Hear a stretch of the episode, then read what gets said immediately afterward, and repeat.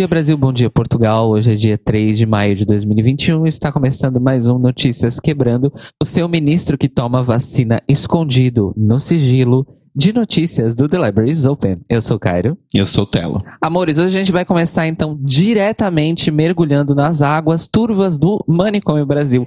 SA, dessa vez, como o assunto é pesado, é complexo, a gente trouxe um convidado para ajudar a gente a tratar do caso Anvisa versus Sputnik V. Então, temos o prazer imenso de receber o epidemiologista e farmacêutico Júlio Ceponce. Olá, Júlio, bem-vindo ao Notícias Quebrando. Olá a todos os ouvintes, obrigado Cairo, obrigado Rodrigo pelo convite. Acho que vai ser uma boa oportunidade de desmistificar o que, que a Anvisa achou que nenhuma outra agência reguladora no mundo encontrou, o que, que a gente pode entender a partir disso, o que, que a gente pode esperar, quais são os próximos passos. Será que a Sputnik V está condenada ao ostracismo? Será que ela vai ser uma Kelly Mantle das vacinas? Ou será que ela vai conseguir se resgatar, se levantar e ser uma Miss né? Sair com um meme e voltar para uma próxima temporada? Temporada e fazer história. A gente vai discutir sobre isso. Mas antes da gente entrar no assunto, por favor, se apresenta aqui para os nossos ouvintes. Bom, como já falaram, eu sou o Júlio Ponce, eu sou farmacêutico bioquímico pela USP, fiz o meu mestrado e o meu doutorado especificamente em epidemiologia, com dados de mortalidade, voltado mais a mortes violentas.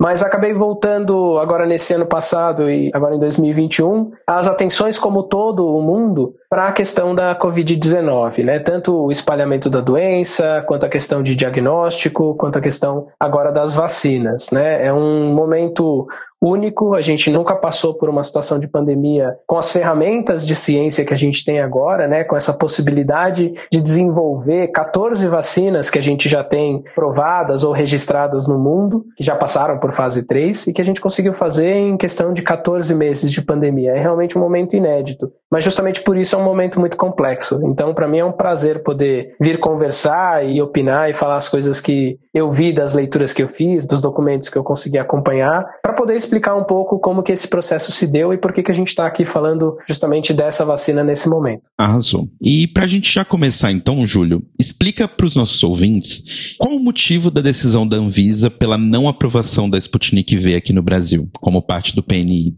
Bom, primeiro uma coisa que a gente tem que colocar logo de cara, né? A Anvisa não é o RuPaul's Drag Race, então ela tem regras. Ela tem um regulamento, ela segue. Não existe aquela coisa de double chantei, de vez em quando, ah, vou eliminar, vou manter, não tem. A Anvisa é muito rígida. É óbvio que no meio de uma pandemia, ela tem que se adaptar. E o que ela fez para poder se adaptar? Ela criou uma possibilidade de autorização de uso emergencial, que é diferente de um registro definitivo de vacina. Para isso, ela continua pedindo toda a documentação, mas ela permite que parte da documentação seja entregue depois. O problema é que a Sputnik, quando a gente olha a documentação que eles entregaram para a Anvisa, 15% da documentação necessária não apresentaram. 63% precisavam de complementação e 7% estavam em análise. Só 13% da documentação que eles entregaram foi aceita por completo. E por que, que isso aconteceu? Né? Daí algumas pessoas podem perguntar, ué, mas a Anvisa não poderia ter esperado, não poderia ter pedido para a Gamaleia, para o fundo russo, para complementar esses documentos? Poderia, mas não deixaram. Porque a Anvisa tinha 30 dias para avaliar, eles entraram com o pedido no dia 25 de março. A Anvisa chegou a pedir para o STF para estender, o STF falou: não, a gente não vai estender. Se vocês não decidirem se vai ou se não vai, a gente decide por vocês. Então a Anvisa foi forçada a tomar uma decisão, o que não quer dizer que ela não possa revisar isso depois. Então, foi uma questão de falta de documento. E nos documentos que estavam ali presentes, daí eu vou precisar explicar um pouquinho de como a vacina funciona, mas eu vou tentar usar umas analogias. Essa tá. vacina da Sputnik V, ela usa dois adenovírus, um adenovírus que chama adenovírus 26 e um que chama adenovírus 5. São vírus que causam um resfriado, causam uma infecção, uma virose em humanos muito leve. Só que o que a gente faz com esse vírus? A gente tira a capacidade dele replicar. Então, basicamente, a gente transforma ele em um entregador de informação genética só. Ele não consegue fazer cópia de si mesmo. E que informação genética que ele vai entregar? A informação da proteína spike, da proteína S, que é uma proteína que tem na superfície do coronavírus, que é justamente o que a gente quer que o sistema imune reconheça. Então, se essa vacina for muito bem feita, ela faz com que o organismo produz a proteína S, apresente essa proteína para o sistema imune. Quando chegar uma infecção por coronavírus, o sistema imune reconhece a proteína S e acaba com aquela infecção ali. problema é que para um dos adenovírus que a Gamaleya utiliza para produção, para o adenovírus 5, tem uma parte do, da documentação que eles mandaram que eles admitem a possibilidade de que esse vírus voltasse a ser replicante, que ele passasse por um processo dentro das células que eles usam para produzir a vacina, em que ele voltasse a ter a informação genética para fazer cópias de si mesmo. E numa situação dessas, esse vírus poderia gerar uma infecção ao invés de gerar uma proteção contra uma infecção por coronavírus. Então eles admitem essa possibilidade. Na hora que eles entregaram a documentação, eles entregam, a Anvisa não faz exames na vacina, ela faz avaliação dos documentos. Eles olharam os documentos e a Gamaleia, ela estabeleceu como limite, fazendo aí uma conversão, 300 cópias que podem se replicar por 30 bilhões de partículas virais na vacina. Só que o limite internacional é 1. Então a Gamaleia falou: a gente vai usar 300, mas lá fora todo mundo usa um. Nos testes que a Gamaleia fez, ela soltou o resultado falando: a gente garante que, apesar do nosso limite ser 300, tem menos do que 100. Menos do que 100 é zero? Não sei. A Anvisa também não sabe. A Gamaleia aparentemente também não sabe. Então isso é um problema, porque a Gamaleia não afirmou categoricamente que não tem. E a Anvisa achou isso problemático porque no placebo, ou seja, na substância, na vacina falsa, aquela que eles aplicam para poder fazer o teste lá de fase 3 para comparar a eficácia da vacina, eles falam que não tem partículas replicantes, tem zero. Então em um eles falam que não tem, no outro eles falam que tem menos do que 100. A Anvisa interpretou, bom, então no outro tem pouquinho, mas tem. Imagina que a Rue decide fazer lá um dia de Night of a Thousand Madonnas. E ela dividiu as equipes, né? Cada equipe vai ter mil drags. E ela fala: olha, eu aceito no máximo uma Cindy Lauper por mil Madonnas. Uhum. Daí vai a House of Zamolodikova e fala: olha, eu consigo garantir que tem menos de 100. Menos de 100, será que é 1? Será que é 0? Não sei, talvez seja 99. E daí não dá para aprovar assim, não dá para dizer que cumpriu as regras assim. Então esse é um grande problema. Daí tem o segundo passo. Bom, esse é um problema documental. Isso quer dizer que a vacina é insegura? Não necessariamente. Pode ser que ela seja muito segura. Mas para isso a gente tem duas saídas. Ou a Gamaleia apresenta a documentação falando: olha, mesmo com esse limite, a vacina é bastante segura. Ou então, a gente usou um outro método, agora a gente garante que tem zero. A gente fez por uma outra tecnologia, a gente tem certeza que não tem vírus replicante. Ou então ela faz um estudo de fase 3. Né? Ela faz de novo a aplicação, avalia para ver se ninguém tem efeito adverso, porque o que eles entregaram de documentação para a Anvisa também foi um pouco diferente do que eles estudaram naquele estudo de fase 3 que foi publicado na Lancet. Então, basicamente, eles venderam Britney Spears e entregaram Derek Perry. Não pode. Um outro problema, né, porque às vezes as pessoas comentam a questão de ter sido aprovado em outros países, né? Como é que os outros países aprovaram e a gente não? É, é importante a gente estabelecer que legislação sanitária de aprovação de vacina não é igual para todo mundo. A gente tem um órgão que regula isso, que chama ICH, que ele quer justamente fazer uma harmonização de legislação para que todo mundo faça igual, e o Brasil é membro. Brasil, os Estados Unidos, Canadá, Suíça, União Europeia. Só que os países que aprovaram a Sputnik V, quando a gente olha a lista, são países que não fazem parte do ICH, salvo dois: Hungria e Eslováquia. A Hungria tem uma série de problemas agora políticos que eu não sei opinar, mas aprovou e parece que aprovou um pouco na marra, na força. E a Eslováquia autorizou para uso, mas fez teste em um lote e parece que está querendo devolver, porque não é exatamente o que prometeram. Então, assim, no conjunto das coisas, parece que a Sputnik V não está sendo tão transparente como deveria. É possível que ela seja muito eficaz e muito segura? Com certeza, é bastante possível. Né? A tecnologia que eles usam é utilizada para outras vacinas, é uma tecnologia que já foi testada, tem outras vacinas de coronavírus que usam esse tipo de adenovírus, mas eles têm que comprovar. E isso, o fabricante que tem que fazer. A Anvisa pode correr atrás, o Ministério das Relações Exteriores poderia correr atrás, o Ministério da Saúde poderia correr atrás, no sentido de, olha, gente, vamos sentar todo mundo na mesa e a gente vai fazer uma lista do que está faltando. Só que a gente sabe que essa articulação política, do ponto de vista de saúde do Brasil, está faltando. Então, a gente está numa situação muito complicada. A gente quer a vacina, só que a vacina ela tem que entrar quando se comprovar segura e eficaz. Certo. Nós, então, conversamos, eu e o Júlio conversamos sobre a participação dele aqui na última quarta-feira, porque justamente ele explicou várias vezes em vários fios do Twitter, né, essas questões todas que ele acabou de explicar aqui para nós. Só que desde quarta-feira, hoje nós estamos gravando no sábado, como vocês sabem, já aconteceu muita coisa, para além só da decisão da Anvisa. Então, essa história toda acabou tomando proporções internacionais, porque a decisão da Anvisa foi jogada aí pela Rússia como um dos motivos pelos quais eles conseguem provar que o Ocidente, União Europeia e Estados Unidos estão tentando fazer uma campanha política contra a Rússia usando a Sputnik V para manchar a imagem da vacina, vamos dizer assim. E o Brasil entrou na conta, inclusive aqui em artigos da mídia europeia sobre cita-se essa decisão da Anvisa como um elemento, vamos dizer assim, dessa sabotagem do Ocidente, entre aspas, contra a Rússia. E aí no Brasil também tem todos os desenvolvimentos sociopolíticos, inclusive nas mídias alinhadas às esquerdas no Brasil, não existe um consenso. Muitas pessoas estão aí concordando com a Anvisa porque tem que prezar pela segurança da população, afinal, não queremos que piore a situação, uma vacina, queremos que ela melhore uma situação, ao mesmo tempo que tem gente achando que tem sim um interesse político por trás da decisão da Anvisa para além das questões técnico-científicas. Ou seja, a gente virou um imbróglio para além da questão da vacina em si. Júlio, eu queria só que você então desse um pequeno resumo desses desenvolvimentos, né, desde a quarta-feira, e o que, que você acha que pode acontecer nesse sentido nos próximos dias ou logo em seguida, na próxima semana. Eu sei que é muito difícil prever o futuro nesse momento, falando-se de Brasil, mas o que você acha que pode acontecer em seguida? Bom, é, é, importante primeiro entender que isso aconteceria de qualquer forma, esse uso da aprovação ou não, pelo fabricante, porque afinal eles querem colocar a vacina em, em outros mercados e o Brasil é um mercado importante pela questão da dimensão, pela questão do nosso histórico de saúde pública, que é muito bem visto lá fora, e pelo fato do Brasil ser membro do ICH.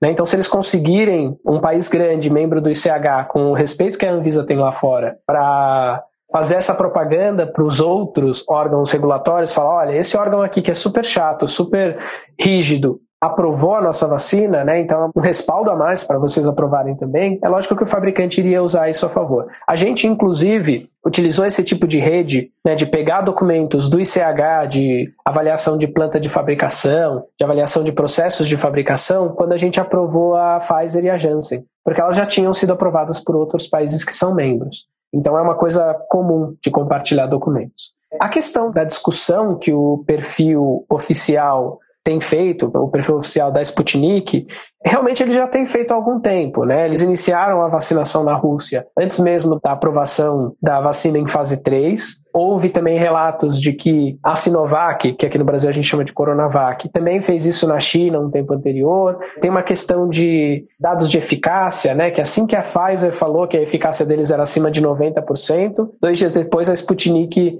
reportou, fazendo uma análise preliminar, que eles tinham eficácia de 92%, então para dizer que era melhor. Então, essa guerra de narrativa realmente parece que está acontecendo há algum tempo. Mas eu, pessoalmente, não, não entro nessa avaliação, porque a minha avaliação ela parte do quesito técnico, né? E desde quarta-feira, a Sputnik, obviamente, se posicionou contra né, a não aprovação pela Anvisa, falou que a Anvisa não testou os lotes, mas ela não testa mesmo, falou que a Anvisa não provou que tinha adenovírus, mas também não explicou por que, o relatório diz que tem menos de 100 e não zero. Então, assim, eles me parece muito que eles estão mais dispostos a atacar a agência do que justificar os argumentos técnicos que a agência apresentou. Na quinta-feira, às quatro da tarde, teve uma live da Anvisa justamente explicando esses pontos depois do voto e tentando refutar o que a Sputnik estava acusando. Nessa live, eles explicaram melhor essa questão dos limites, eles mostraram a documentação e eles mostraram uma gravação, que para mim foi o que me deixou mais seguro de que a Anvisa realmente foi muito técnica. É uma gravação dos técnicos da Anvisa com o pessoal do fundo russo. E nessa gravação eles questionam, falam: olha, aqui vocês dizem que tem a chance de formar vetor replicante. Vocês não pensaram em avaliar o risco disso ou pensar em mudar o vetor, mudar a forma de fazer para poder não correr esse risco? E os russos respondem que eles entendem a preocupação, mas eles não tiveram tempo de avaliar. Uhum. Então, assim, é uma resposta ruim, né? Eu acho que a resposta que tem que ser dada nesse sentido é uma resposta um pouco mais afirmativa no sentido de, olha, a gente sabe que não tem risco e a gente tem documentos que comprovem. Então, isso criou uma névoa né, de que a Sputnik não está querendo ser transparente, não está querendo responder os quesitos técnicos, mas quer atacar a agência que decide as coisas de forma técnica. É importante aqui a gente ressaltar, porque eu imagino que alguns devem estar tá pensando, ah, mas a Anvisa, né, o governo Bolsonaro, será que não tem uma imposição? A diretoria colegiada, que são os cinco diretores que fazem o voto, de fato eles são indicados pelo presidente mas o gerente geral de medicamentos e produtos biológicos, que é o Gustavo Mendes, que é quem fez a recomendação da não aprovação, ele é servidor de carreira desde 2005. No voto dele, né, na, exposição dele, que é o que eu presto mais atenção, porque o voto dos diretores tem outros quesitos que a mim não interessam, é sempre muito técnico, é sempre baseado em informação científica. E me parece muito coerente a recusa.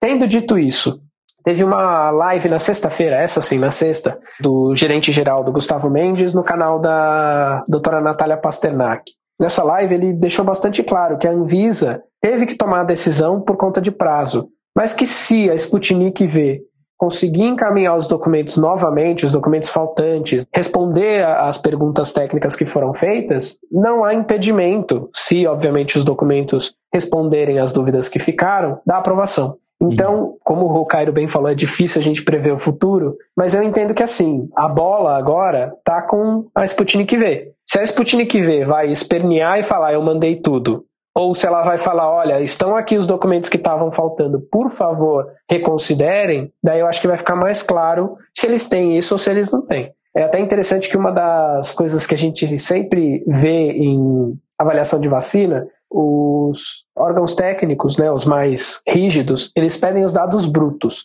Então, ao invés de pedir aquela tabelinha que sai lá na publicação científica dizendo, olha, 26% das pessoas pegaram Covid, eles pedem os laudos, né, da, olha, essa pessoa aqui foi testada no dia tal, não sei o que, não sei o que lá, para refazer todas as contas, para ter uhum. certeza que o dado relatado é um dado real. E o fundo russo, quando foi perguntado sobre isso, falou, mas por que, que vocês querem? A gente não mandou para mais ninguém. Então, me parece que eles não estão acostumados com esse rigor técnico. O que não quer dizer que a vacina seja ruim, né, que fique bem uhum. claro. Só quer dizer que tem dúvidas sobre a vacina. E se tem dúvida, a recomendação, infelizmente, é de não aprovar. Provavelmente tem alguém em casa aí, já não aguentando mais a pandemia e se perguntando, mas Júlio, ainda que a vacina não seja ótima, a gente tá meio que num estado periclitante no Brasil. Uhum. O que, que é pior? Uma vacina que não é 100% eficaz, que não tem uma eficácia muito boa, ou não ter vacina nenhuma? Pois é, essa é uma pergunta capciosa e eu entendo quem faz essa pergunta porque, de fato, a gente tinha aí a promessa de compra, salvo engano, de 9 milhões de doses da Sputnik V e o fundo russo estava prometendo uma entrega rápida. Mas a questão, eu acho que ficar chateado com a Anvisa porque a vacina não foi aprovada é direcionar mal a raiva. A gente tem que ficar chateado, ficar bravo, ficar puto com o Ministério da Saúde que recusou, que fez toda aquela tentativa de desmoralizar a Coronavac, que hoje em dia responde por 80% das vacinações no Brasil, recusou a oferta da Pfizer. A única vacina que o governo federal realmente foi atrás de forma um pouco mais ativa foi a AstraZeneca que responde agora por 20% das vacinações aqui. A gente recebeu ontem um milhão de doses da Pfizer, finalmente, estão chegando. E é óbvio, se a gente já tivesse 9 milhões da Sputnik V, a gente conseguiria imunizar 4,5 milhões de pessoas. Faz diferença. Mas a questão é que a gente não pode deixar essa afobação, essa pressa que a gente tem, essa tragédia, essa emergência sanitária, fazer com que a gente corra risco desnecessário. Uhum. A Anvisa já fez algumas concessões por conta disso. A questão de autorização de uso emergencial, por exemplo,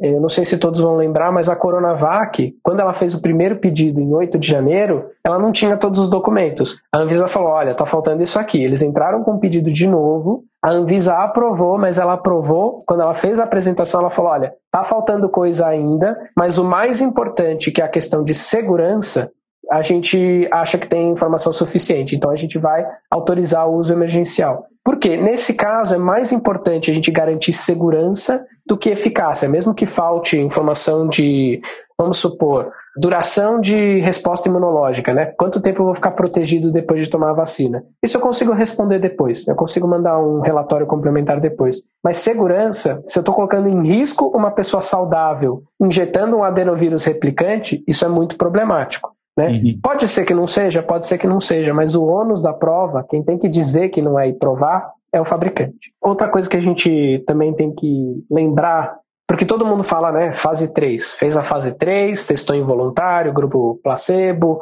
conseguiu comprovar que é eficaz. Acabou a análise da vacina? Não. Na verdade, a gente tem a fase 4, que é quando a vacina já está aprovada, já está sendo usada e a gente continua avaliando os pacientes, continua avaliando o surgimento de efeito adverso. E isso já foi feito, por exemplo, com a AstraZeneca, né, tanto que foi assim que descobriram que tem um risco muito, muito, muito baixo, mas que é verdadeiro, de gerar trombose, Ainda está em discussão se é exatamente por conta da vacina ou não, porque pode ser uma resposta autoimune um pouco rara, que só está sendo vista agora porque a gente está olhando com uma lupa sobre todo mundo que recebe a vacina. Mas, de qualquer forma, é um evento que eles classificaram como um evento raro relacionado à vacina, que só surgiu porque essa vacina foi usada em países que têm a tradição de fazer monitoramento de efeitos adversos. Né? Então, Suécia, Reino Unido, Dinamarca, alguns desses suspenderam o uso dessa vacina mas é o tipo de coisa que surge em fase 4. E a gente não quer descobrir em fase 4 que esse adenovírus replicante está causando, por exemplo,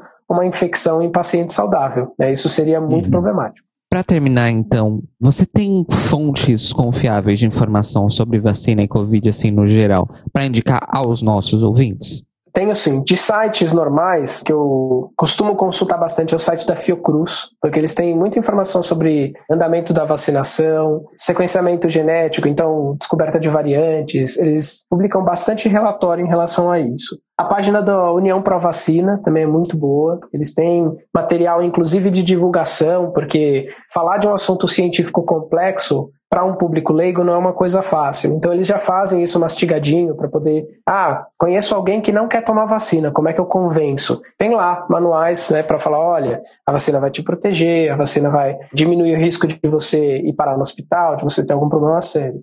No Twitter tem bastante coisa também, né? Eu sou bastante ativo lá no Twitter, meu handle é Jason P. Todd, Todd com dois Ds no final. Mas tem o pessoal do Observatório Covid-19, que é muito bom, que eles publicam análise de tendência, né, se a pandemia vai piorar, vai melhorar, se a gente está estável, questão sobre descobertas de efeitos da doença, descobertas sobre a vacina. Tem alguns perfis que são, assim, o tempo inteiro estão publicando fios de muita qualidade sobre isso. Então tem o Isaac, eu não vou conseguir falar o sobrenome dele, mas ele está lá no Observatório Covid, é Schradshaupt, acho. Tem a Melanie Fontes Dutra, que é arroba Melzealand que é um pessoal que está engajado em fazer divulgação científica de qualidade para um público que não necessariamente tem esse contato com a ciência. E tudo referenciado. Né? Então, se alguém discordar, ah, eu não. Vai lá na fonte, lê, discute. É uma comunidade bem ativa, inclusive, para responder pergunta do pessoal leigo. E quanto às vacinas, tem uma página do New York Times que eu gosto muito, que chama Coronavirus Vaccine Tracker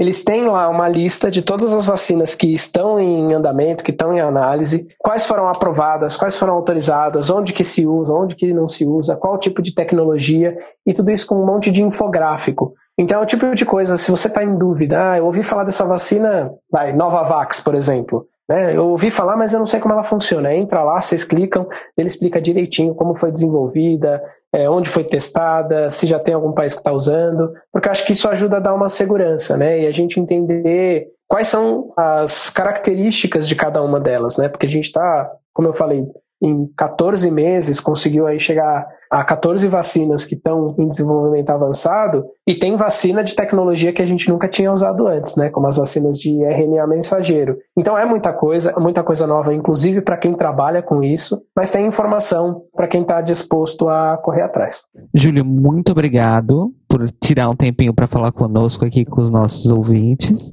E se você quiser, pode deixar então o seu merchan, suas redes sociais. Eu vou repetir então o meu Twitter, é onde eu sou mais ativo nessa questão de divulgação científica, é Jason, né, J-A-S-O-N-P, Todd, T-O-D-D. Então vocês me procurem lá. Se não conseguirem achar, pode digitar Júlio Ponce na barra de pesquisa, que daí vai aparecer o meu perfil. É uma foto que eu tô com aquela máscara PFF2, aquela que protege mais, em preto e branco. Então é facinho de me achar. E se tiverem dúvida, falo isso de verdade, de coração. Mandem DM. Que às vezes já tem coisa até pronta, assim. Aconteceu outro dia de me fazerem uma pergunta, eu tinha feito um fio duas semanas antes. Eu vou lá, colo o fio, falo, ó, dá uma lida aqui, se ficar com dúvida depois, pode me perguntar, porque acho que a gente que tem esse contato com a ciência, num momento como esse, a gente tem o papel também de informar. Então, é uma coisa que eu faço com, com muito prazer, eu acho que é uma coisa bacana de, de poder fazer, de discutir com as pessoas, né? De entender que a minha visão é uma visão super técnica, mas tem pessoal que está preocupado porque quer vacina de qualquer jeito, né? Acha que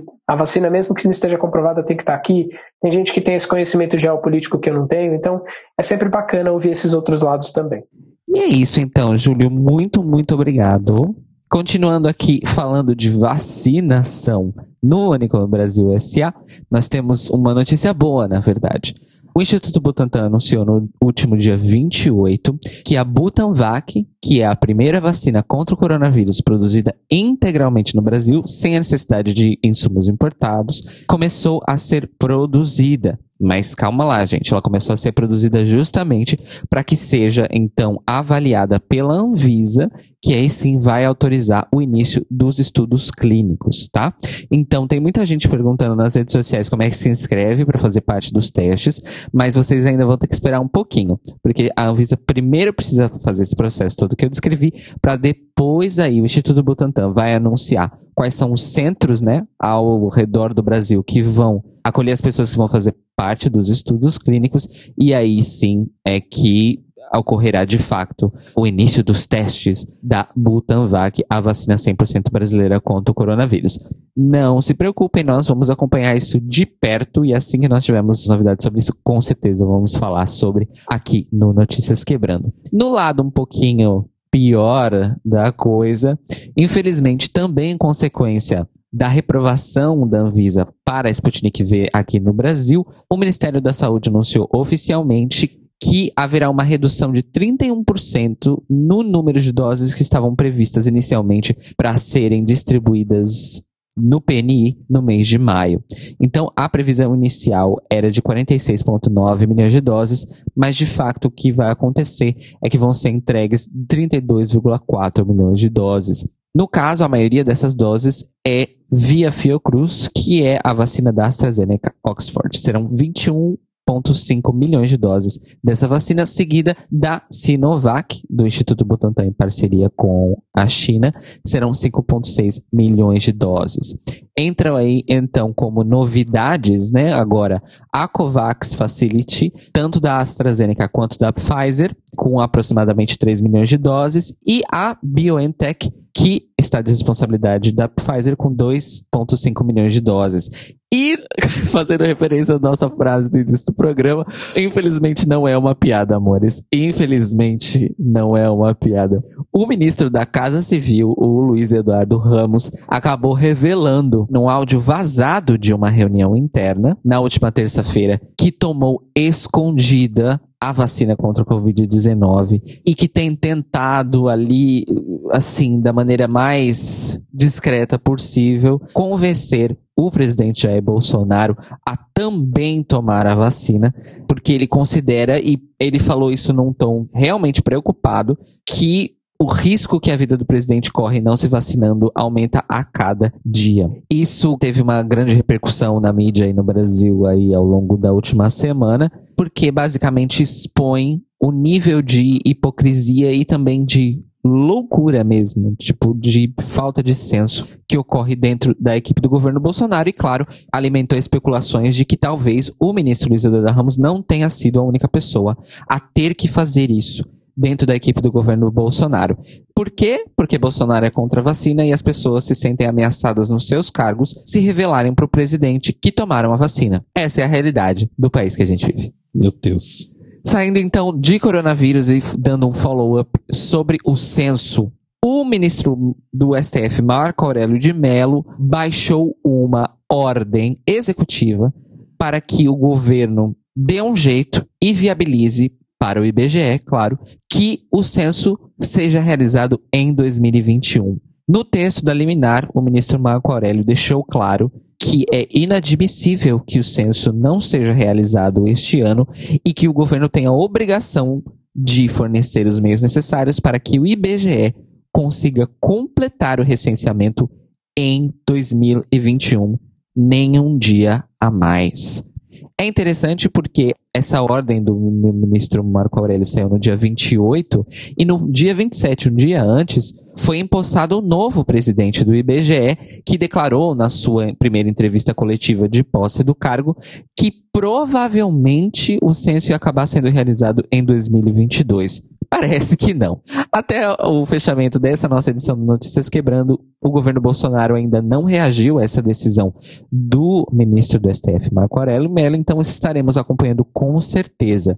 Mas eu acho muito difícil, mas muito difícil mesmo, que essa decisão do Marco Aurélio seja derrubada, principalmente porque várias lideranças políticas do país estão, vamos dizer assim, do lado do Marco Aurélio de Mello nessa decisão. Isso sem falar nas próprias pessoas, no próprio quadro do IBGE. Outro follow-up bom que a gente tem que dar aqui é que o PL 504, que ganhou bastante destaque aí nas últimas semanas, porque ele basicamente tentou proibir a presença de pessoas LGBTs na publicidade, ao menos no estado de São Paulo, foi derrubado na primeira votação que aconteceu na semana passada, também no dia 28 de abril. Depois de uma campanha muito bem sucedida, liderada aí pela nossa queridíssima deputada estadual do PSOL, Érica Malunguinho, o texto foi derrubado como estava escrito, mas infelizmente o risco não está totalmente superado. O projeto vai voltar, tá bem, para discussão nas comissões, por quê? Porque a própria Érica Malunguinho conseguiu emplacar uma emenda ao PL. E é uma emenda que teve uma boa adesão, foram 26 assinaturas. Então isso, na verdade, ajudou a Érica Malunguinho a conseguir a rejeição do texto como ele está. Então essa emenda ao PL da Érica vai ser acolhida para análise nas diversas comissões da Alesp e o objetivo é neutralizar o texto desse PL, ou seja, realmente torná-lo inviável de ser aprovado pelas comissões. Parece bizarro falar nesses termos, mas no momento é o recurso que a bancada, vamos dizer assim, que está a nosso favor ali na Alesp, consegue, porque como provavelmente por maioria política, o projeto passaria sem essa emenda da Erika Malunguinho e esse questionamento. Então, o objetivo é afundar o projeto de vez, tornando o texto do projeto inviável de ser aprovado. Esperamos aí que a Erika e todos os seus comparsas e aliados aí na Lesp consigam, de fato, afundar e enterrar de vez esse texto para que ele nunca mais volte, tá? Ao plenário da Lesp e, de preferência, nunca mais volte a plenário nenhum em nenhuma casa legislativa do Brasil. E terminamos então assim o nosso Manicom Brasil S.A. dessa semana. Agora a gente vai para nossa coluna de entretenimento, que hoje está mais curiosidades e fofocas. Vai, vamos colocar assim. Leveza. Tá mais leve. E a primeira delas é que completou no último dia 30 de abril 50 anos desde a inauguração da Nostro Mundo. Que teria sido a boate gay mais longeva do Brasil se ainda estivesse viva.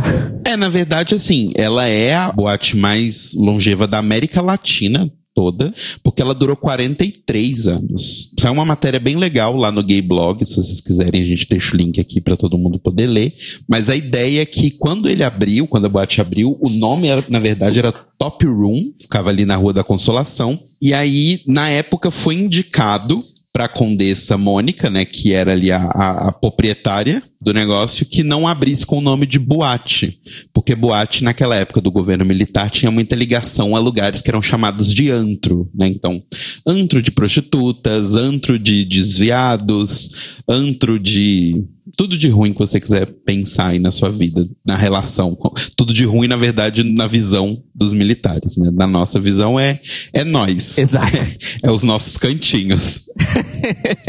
Mas aí abriu inicialmente com esse nome de Top Room e a Condessa Mônica, que era advogada, era muito amiga do juiz da comarca de Cerqueira César. E aí esse juiz, ele era de ascendência italiana e aí meio que em homenagem a ele por ele ter ajudado ela muitas vezes a do tipo beleza, o que, que eu faço com essa boate? Do tipo, qual que é a melhor forma de eu lidar com essa pressão que tá vindo do governo militar? Como eu faço para não fechar o meu espaço? Né? Então, trabalhando aí nesse, dentro da legalidade, mas tentando o máximo possível se proteger, a Condessa homenageou o juiz amigo dela, chamando a boate de Nostro Mundo. Na época as pessoas até não gostaram muito, porque falaram, ai, mas por que nome italiano? Mas no fim das contas pegou.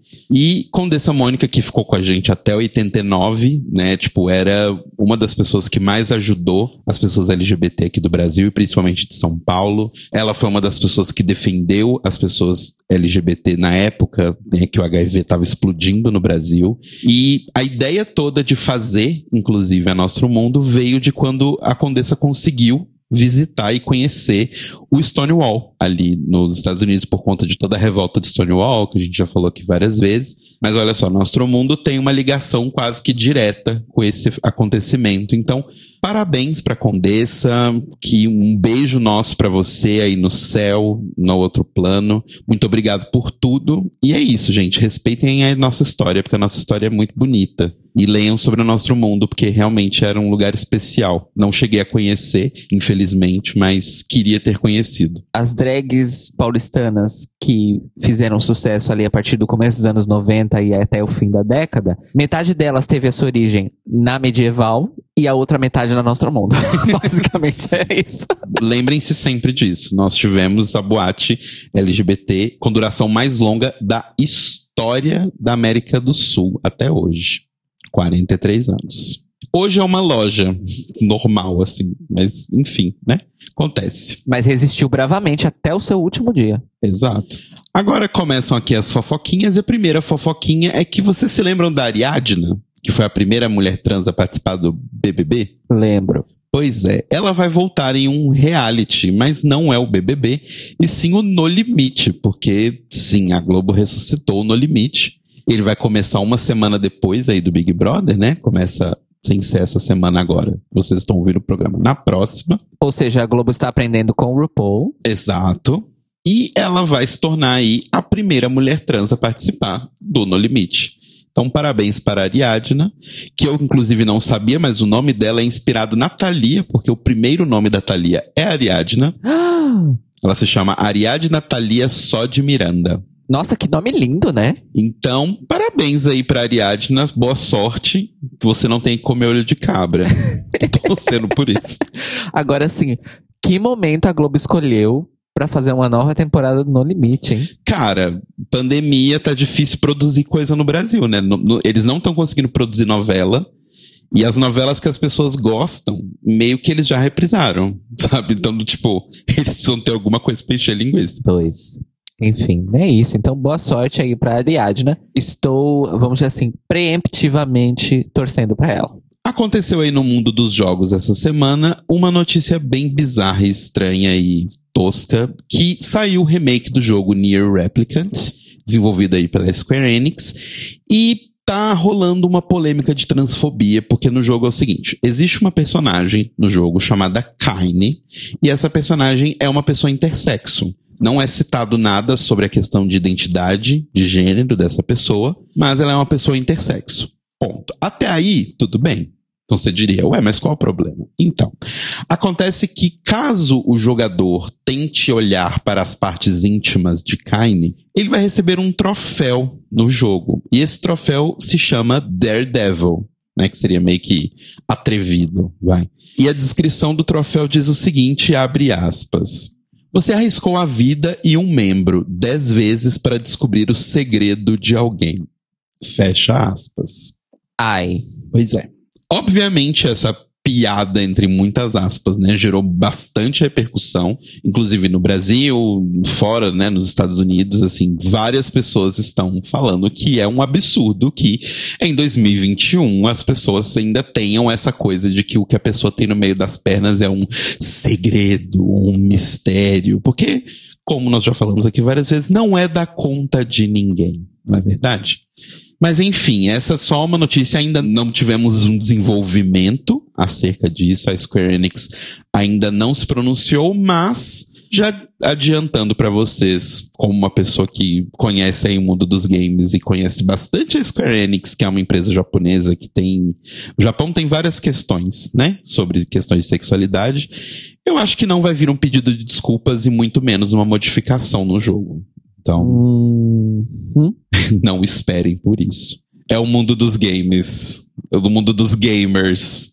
A gente já fez um episódio inteiro aqui falando sobre isso, inclusive com a Bia Blanco e o Rick Sampaio. Então, assim, gente, se vocês acham, tipo, nossa, Telo, que negatividade, vai lá ouvir o episódio, vocês vão entender por quê.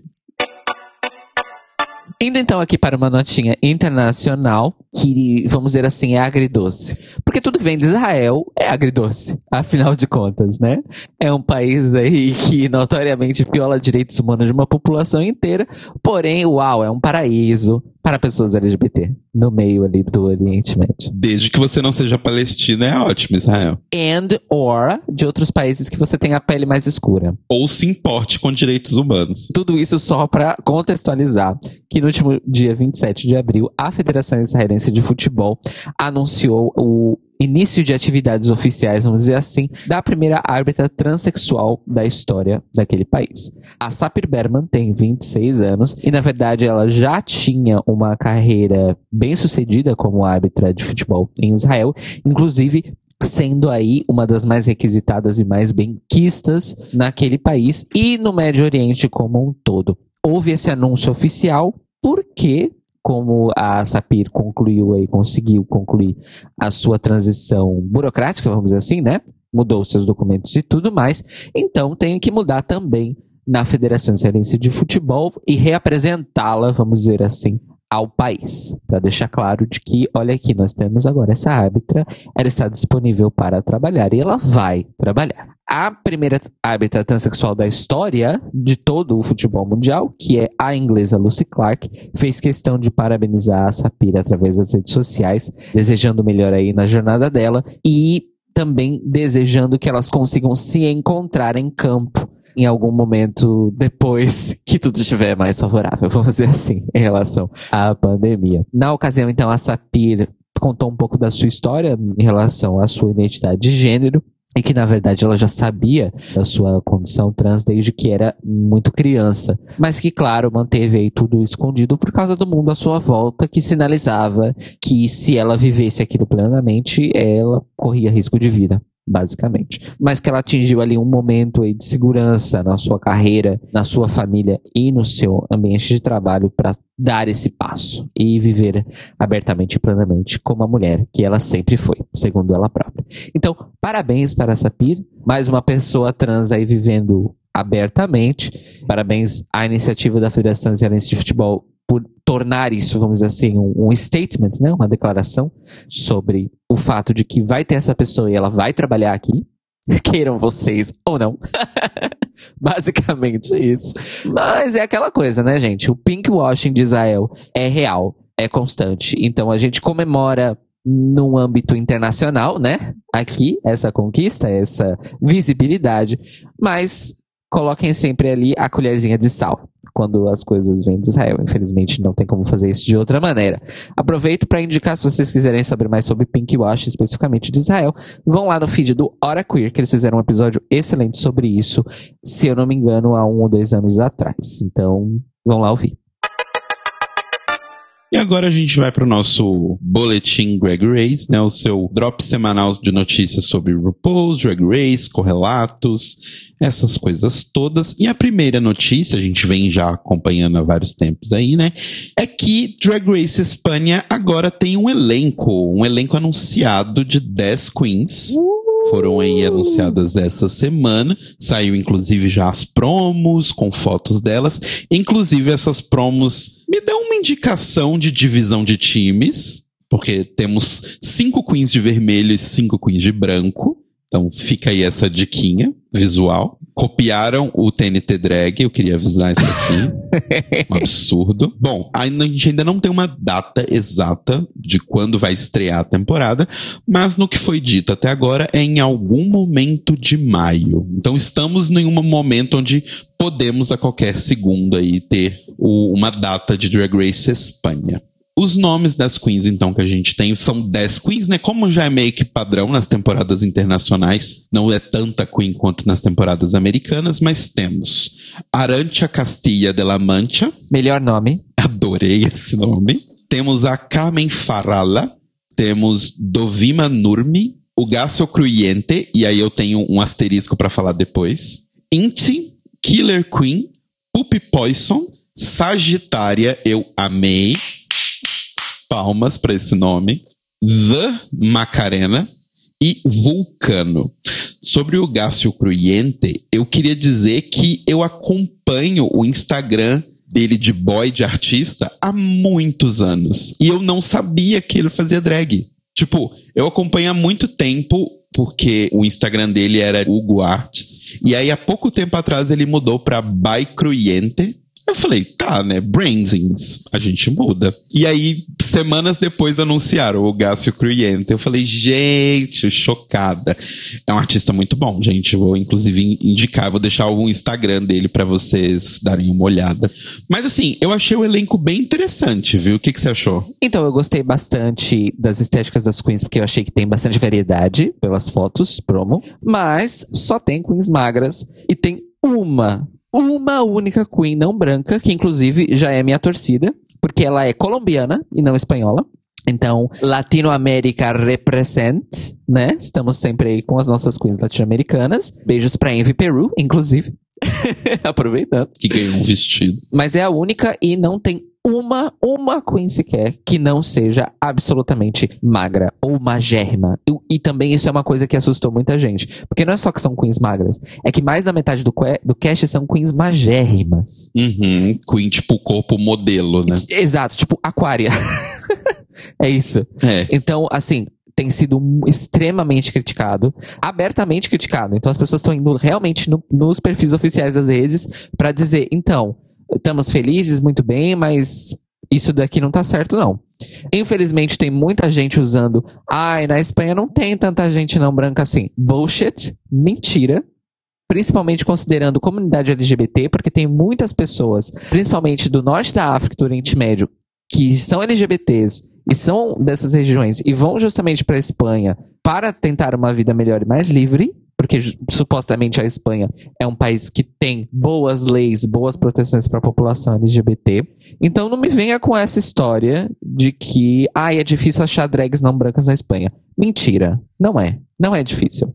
Agora, a questão das queens magras não tem, desculpa, não tem argumento. Zero argumentos para se defender. Zero. E eu fiquei feliz porque as pessoas estão realmente focando, realmente criticando. E acho que tem que criticar mesmo. Quem sabe para uma próxima temporada eles conseguem mudar um pouquinho esse quadro.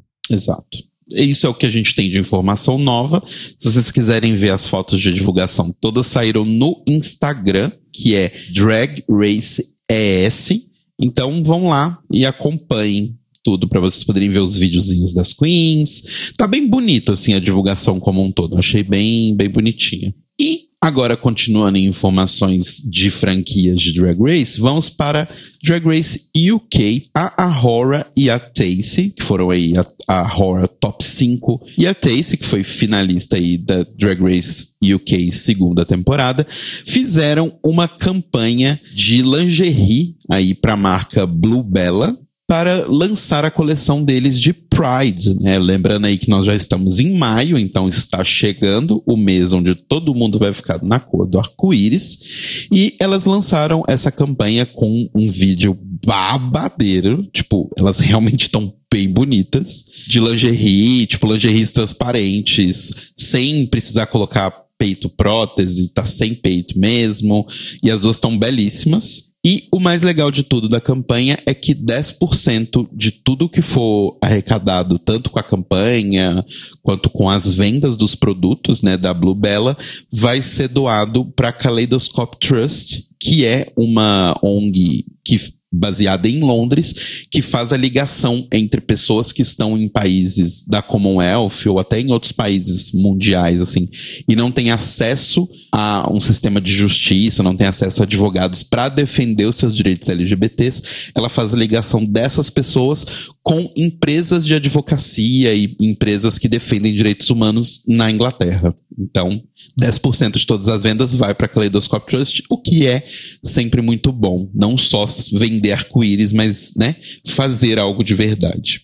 E por último, uma notícia que eu fiquei bem feliz, bem animado, é que a Trixie Mattel se juntou aí ao Orville Pack para lançar um cover do casal Cash aí, né, Johnny Cash e a Johnny Cash, da música Jackson. Eles gravaram inclusive um clipe da música que foi gravado lá no teatro onde a RuPaul sempre faz as finais, né, que é o Ace Hotel. E é bem bonitinho, assim, é um, os dois cantando pra uma plateia vazia, né? Os dois e a banda cantando ali pra uma plateia vazia. Mas é bem bonitinho o cover, ficou bem legal, ficou bem gostosinho. E não é a primeira vez que eles fazem uma colaboração musical aí de country, porque a primeira vez foi quando a Trixie fez um cover de videogames da Lana Del Rey, que ela fez numa pegada mais country. E quem faz os assovios da música é o Orville Peck. Vocês podem ouvir, o clipe está no YouTube, é bem bonitinha a música. Eu já gostava da música com o Johnny e a Johnny Cash, mas assim, Trixie, nessa fase dela, que eu espero que nunca saia, eu espero que ela nunca faça músicas de balada e, e bate-cabelo. Eu fico, espero que ela fique no country para sempre. E o Orville Peck, que é sensacional. Né? Então, escutem aí a parceria deles em Jackson. Olha, eu tenho que dizer uma coisa não quero botar pressão em nenhum dos dois. Mas, desculpa, essa collab merecia um disco inteiro. Só, só dizendo. Pois é, menina. Pois é. Inclusive, pra quem não sabe, a Trixie lançou um álbum aí de covers, né? Um EP de covers chamado Full Coverage Volume 1. Que, inclusive, Full Coverage é o nome dos vídeos que ela faz no canal dela fazendo só cover. E além da música Jackson com Orville Peck, tem também Blister in the Sun e Believe da Cher. Uh! Então, acompanhe aí o álbum de Triste Pastel. Eu sempre chamo a Juni Carter de Juni Cash, mas é Juni Carter. O Notícias Quebrando hoje teve informações do Twitter oficial do Instituto Butantan, do G1, do Terra, do Caderno de Economia do UOL, do Gay Blog BR, do Instagram oficial de Drag Race Espanha, do New Now Next e a incrível participação de Júlio Seponce. Qual a sua indicação? Minha indicação hoje é uma série neozelandesa que faz parte do universo de What We Do in the Shadows, que se chama Wellington Paranormal. Eu acho que todos deveriam assistir, porque ela segue o mesmo formato de mockumentary, de comédia, só que dessa vez a gente vê o outro lado da moeda. Então é uma pequena equipe de policiais de Wellington que tem que lidar com os acontecimentos paranormais que acontecem na cidade e que a gente tinha visto pelo lado de algumas dessas criaturas paranormais, no caso os vampiros, né? Em What We Do in the Shadows, o filme original, não a série, porque a série se, se passa já nos Estados Unidos. Mas eu recomendo porque é comédia, assim, maravilhosa.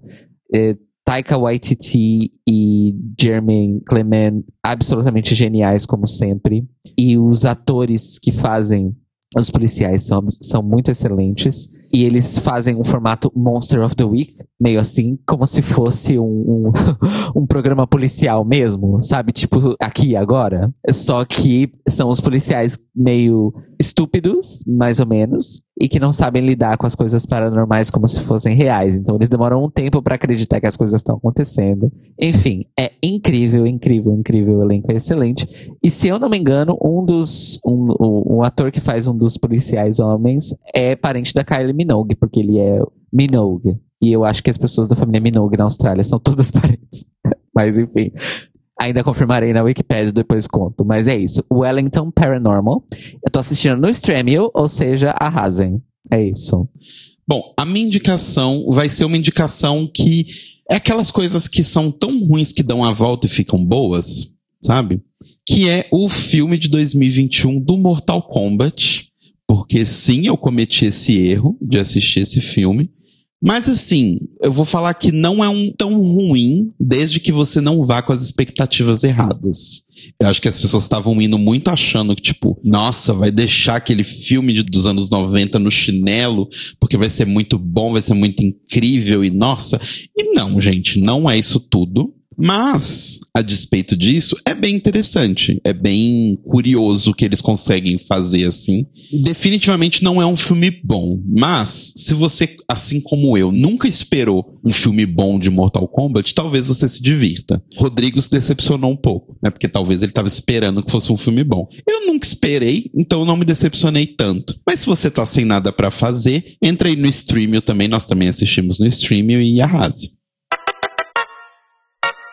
O Notícias Quebrando, então, pinga no seu feed toda segunda-feira de manhã e também no nosso YouTube, em youtube.com.br Podcast. Então você pode escutar no seu agregador de podcasts favoritos e também na sua plataforma de streaming de preferência. Exato. E se você quer contar pra gente o que, que você anda vendo aí no Streamio, manda um e-mail para contato@thelibrariesopen.com.br ou entra no nosso site ou no nosso YouTube e deixa um comentário no post deste episódio. Lembrando que você pode interagir com a gente no Twitter e no Instagram pelo arroba Tlio Podcast e ajudar a gente financeiramente em apoia.se barra The Libraries Open. E nós nos ouvimos e nos falamos novamente hoje à noite, a partir das 21 horas, horário de Brasília, e uma da manhã da terça-feira, horário de Lisboa, ao vivo no YouTube, em youtube.com.br The Libraries Open Podcast e também na Twitch, em twitch.tv podcast, para falar sobre a segunda temporada de RuPaul's Drag Race UK, que, spoiler alert, é uma das melhores temporadas de RuPaul's Drag Race de todos os tempos, sinceramente falando. Exatamente. Então estejam com a gente no chat para conversar e vocês falarem se concordam ou não com o que a gente tem para dizer e daí os seus 21 centavos de opinião. Nossa, desenterrei essa ref. Mas enfim.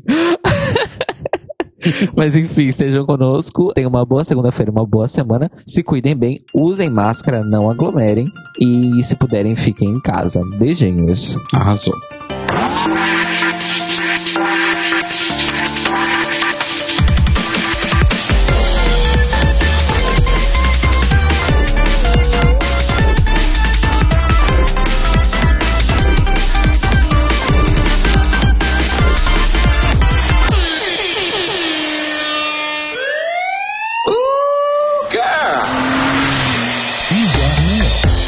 São os nossos queridos apoiadores que nos ajudam a fazer do Tlio um podcast cada vez melhor por meio da nossa campanha no Apoia-se. Obrigado, Moris! Rafa Bibi, Ivan Ribeiro, Tonho Esteves, Tiago Querentino, Fúvio Bassalobre, Sérgio Araújo, Thaís Alves, Fred Pavão, Lucas Romeiro, Gui Gonçalves, Mia Brandão, Jean Prado, Pandora, Maíra Bueno, Inês Barreto, Cacita Alves, Valdir, Manuel Carneiro, Letícia Ferreira, Vitor Vilaverde, Arthur Mois, Raboni Santos, Edgar Torres, Alu Vieira, Inoue, Juliano Lopes, Tata Finoto, Malcolm Bauer, Senhor Basso, Feliciano Silva, Nájila Sanderson, Glessi Jatobá, Danilo Cursino, Marcos Vinícius Barbieri, Lana Andrade, Maria Lua, Pri Armani, Matheus Henrique, Fernando Xisto e Brenner Guerra. Se você quer ouvir o seu nome no final de todos os nossos episódios, vai lá em apoia.se barra The Libraries Open, confira as nossas metas, escolha as suas recompensas e se torne uma apoiadora do The Libraries Open. Ao crrr, Ó, crrr, Ou crrr.